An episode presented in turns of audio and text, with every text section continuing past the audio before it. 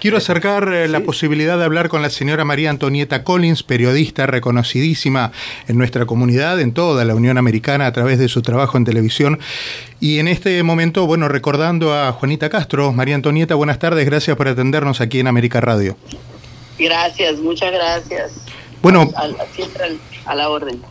Básicamente recordábamos aquí junto a Andrés Reinaldo, José Antonio Évora, lo que fueron una relación de muchos años que usted tuvo con Juanita Castro y que usted fue quien más o menos la fue guiando en, en la construcción de aquella mítica biografía. Sí, la biografía de ella que, que en realidad era algo súper, súper importante para ella.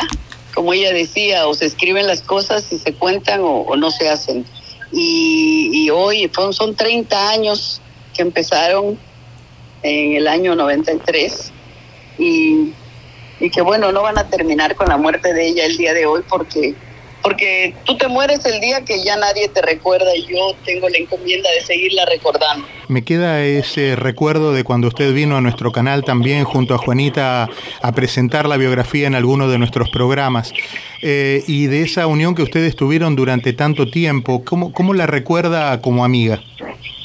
Como una mujer irrepetible. Para mí era una como una mezcla de mamá, de abuelita y de tía porque era todo, era mi consejera, era es una mujer irrepetible, parte de lo que ahora le llaman el exilio histórico, que era el exilio combativo, el exilio que, que decidió darlo todo y ella lo dio por la libertad de Cuba y, eh, al grado de, dejar a, pues parte, ser parte abstracta de su familia que se la borró del panorama. Claro. La borró de ese panorama Recordábamos aquí hace minutos, María Antonieta, que em, cuando en las redacciones tratábamos de buscar el pensamiento de Juanita frente a algunas situaciones de la vida política cubana, nos resultaba muy difícil, propio de la discreción que ella manejó.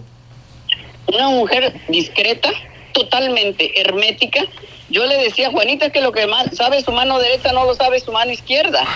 Y nada más se sonreía y me decía, no hay por qué, no, no tienen por qué saberlo era muy muy clara, una mujer hermética en su vida privada y de hecho pidió pidió eso mismo para su funeral. No va a haber entrevistas, no va a haber funeral público, va a ser una cosa muy pequeña y en privado.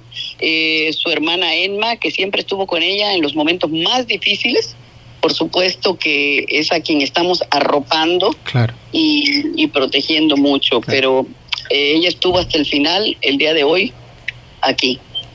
María Antonieta, le agradecemos enormemente la gentileza de habernos atendido, le mando un cariño muy grande. Muchas gracias, Diego, muchísimas gracias y gracias por recordarla bien, bien. Así la vamos a recordar siempre. Gracias. Un beso grande. La señora María Antonieta Collins, de manera, eh, bueno, casi espontánea, pido disculpas porque justo en, una comunicación al, celular fue que me, me, atendió y de esa manera queríamos acercar también, José, Andrés, la palabra de, de María Antonieta, que es como ella define también una persona muy allegada a Juanita Castro.